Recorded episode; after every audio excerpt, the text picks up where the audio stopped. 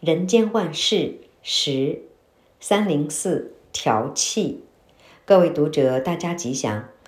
人的情绪喜怒哀乐都会影响人体的气息出入。随着心情欢喜、悲伤、哀怨、暴怒、烦闷等出息入息都不能平衡，如此必然有伤身体。佛教的禅法教人打坐打坐。所谓调身、调息、调心，其中调息就是调气。人常常为了争一口气，彼此伤了和气。不过认真说来，人的生命不就是在一口气的呼吸之间吗？一口气不来，人的这一期生命就算结束了。所以，我们应该把自己的气息调得平顺和缓。让自己升起欢喜心，产生欢喜的气息，则别人接触到我们也会接受欢喜。不欢喜、生气了，不但别人会排斥，连自己也很难接受。因此，我们要懂得调气。事说如下：一、争气，不要生气。从小，父母师长就勉励我们要力争上游，要做个有出息的人，也就是要争气。但是，争气并不是做上中前的人，而是要做个沉得住气、吃得了苦的人。不要动不动遇到事情就生气，生气无济于事，只会坏事。所以，做人要争气，不要生气。只要自己有大志愿。能经得起千锤百炼，就能成功。二，生气不要怄气。假如自己的修养不够，难以驾驭自己的脾气，遇事难免要生气。真的生气了，就干脆明讲，告诉人家我要生气了。但是你不能怄气，怄气就是生闷气，把气闷在心中会伤害自己。所以气。最好要有出处。我们建筑房子都要装设窗户，为的是要让它能够透气。房间卧室透气明亮，住起来才舒服。人如果常常生闷气，没有出气，就非常危险的事。三，怄气不要泄气。你心中不高兴，是跟父母怄气，跟朋友怄气。跟事业怄气，跟金钱怄气，你怄气不要紧，但是不能泄气。人活在世上，所谓佛靠一炉香，人靠一口气。有气才能立志向上，有气才能发心立愿。假如你泄气了，好像泄气的皮球就玩不起来。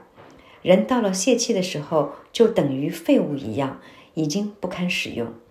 楚霸王一生气盖山河，但最后不得，不但未能先进长安为王，甚至泄气的在乌江自刎。可怜美丽的虞姬也要陪着自尽。《长恨歌》中，唐玄宗与杨贵妃在逃亡途中，因为随行士兵起义反叛，不得不将杨贵妃缢死马嵬坡。从此，唐明皇意志消沉。颓丧而终，所以泄气的人都没有出息。四，泄气不要赌气，泄气了只是自己不争气，倒也罢了。要紧的是泄气就泄气，但不能赌气。为了要赌一口气，失去理智，闯下了灾祸，结果难以收拾。因为泄气后没有正气、志气。只有邪气、怨气，甚至为了赌一口气，做出更多错误的事来。如此没有理性、失去理智的人生，后果不堪设想。所以赌气千万使不得。气是维持人体健康的重要因素，但是不好的岁气则会危害健康。所以如何调气？也是人生重要的课题。二零零八年一月十二日刊于《人间福报》。三零七，心修行法。各位读者，大家吉祥。信仰宗教的人，尤其是佛教的信徒，都很重视修行。修行就是要清净身口意。例如，身要礼拜，口要念诵，心要观想，要使三业清净，才能与道相应。说到三业的修行，一般人想要拜佛，家无佛堂，寺院又远，想要念佛唱赞。个人也无音乐素养，素养音律不准，就无法赞叹如来。现在有新的修行方法提供参考：一、每天想一个好人，每天想一个好人，把它记在日记本上。每天所想的对象不同，举凡宗教的、哲学的、文学的。中国的、外国的、古今中外的伟人都可以，例如释拜释迦牟尼佛、孔子、老子、唐太宗、苏东坡、林肯、泰戈尔、德雷莎等。如果能把他们的好事行义也记录在本子上，一年三百六十五天，日日不同，一年下来，检查你所想到的好人是否真是好人，也要。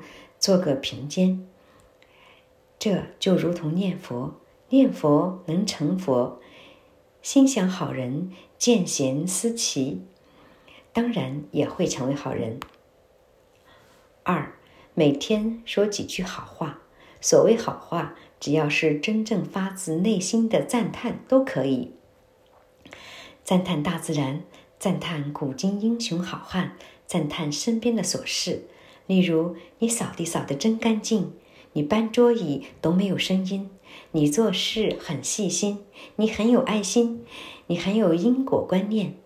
只要是能让别人听了欢喜，听后能鼓舞信心的好话，每天都可以说几句。三，每天想几件好事，自己做过的或是别人所做的好事都可以想。